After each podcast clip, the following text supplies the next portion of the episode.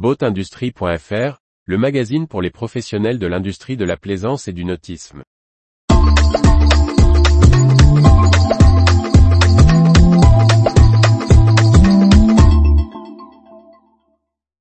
Cap-Breton, un avenir incertain pour le fonctionnement de la zone technique. Par François-Xavier Ricardou. L'autorisation d'occupation du territoire de la zone technique de Cap-Breton arrive à terme fin décembre 2023.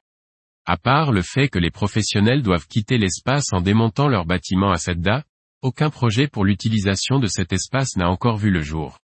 Les plaisanciers s'inquiètent pour l'avenir de leur port. Comme dans beaucoup de ports français, la zone technique de Cap-Breton est construite sur le domaine public. Les professionnels qui possèdent leurs entreprises sur la zone, en amodiation, ont un contrat d'une durée de 40 ans.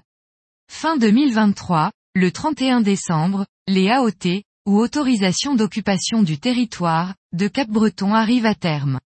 Comme il est prévu dans le contrat, la communauté de communes demande aux trois professionnels dont les locaux sont sur cette zone de quitter l'emplacement et de faire place nette donc de détruire leurs locaux et d'aller exercer leur profession ailleurs. Nous avons contacté la capitainerie qui nous a répondu, en la personne de Fabienne Forêt, directrice du port.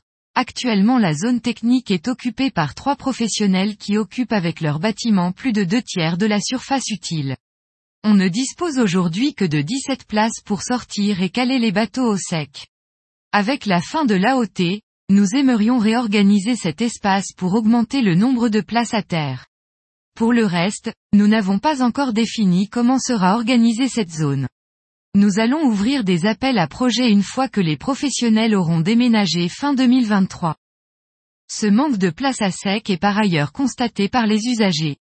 Stéphane Payel, président de l'ADUP, l'association des usagers du port, le constate lui aussi, le port compte 960 anneaux et au plus fort de la saison, il faudrait au moins 25 places à terre pour travailler correctement. Cette réorganisation est donc bienvenue. En revanche, comment va être assuré le service aux plaisanciers une fois les professionnels partis? À cette question, la capitainerie répond. Il y aura obligatoirement une phase de transition, il faudra que les professionnels se déplacent en camionnette pour venir auprès des bateaux. Mais le port est en train de former son personnel pour grutter et caler les bateaux. Nous avons déjà acheté du matériel de calage l'année dernière, et le complétons encore cette année. Si la fin de l'AOT est toute proche, il semble surprenant qu'aucun avant-projet n'ait été encore défini. La réponse substantielle de la capitainerie n'est pas là pour rassurer les plaisanciers. Aujourd'hui, quelques professionnels, dont l'accastilleur Big Ship, faute de bâtiments disponibles sur le port, ont dû partir dans une zone artisanale à quelques kilomètres. Comment fera le plaisancier qui a besoin de produits d'entretien ou d'une manille pour sa sortie en mer toute proche?